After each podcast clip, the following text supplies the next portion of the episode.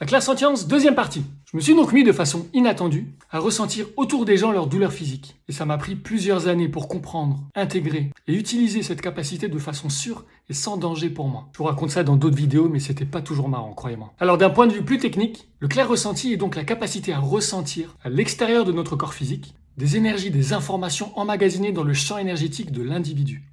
La clairsentience nous donnera alors un ressenti intérieur général, une signature énergétique de ce à quoi on se connecte. Et d'autres infos peuvent alors être perçues, comme des mots et des images, à travers nos canaux de clairvoyance et de clairaudience. Eh oui, les médiums qui communiquent avec nos défunts utilisent ces canaux-là. Tout s'explique. Et durant les soins énergétiques, les énergies de la personne bougent toutes seules lorsqu'elles sont écoutées. Et à travers cette écoute, je perçois alors la logique vibratoire de ce qu'elle a pu vivre dans le passé et qui perturbe le présent, souvent caractérisée par des charges émotionnelles lourdes et inconsciemment figées dans le temps. C'est donc très efficace pour aider les gens, car on peut aller chercher la cause inconsciente et la guider à l'extérieur des corps subtils de la personne. Descendre alors une nouvelle vague d'énergie qui viendra la remplacer.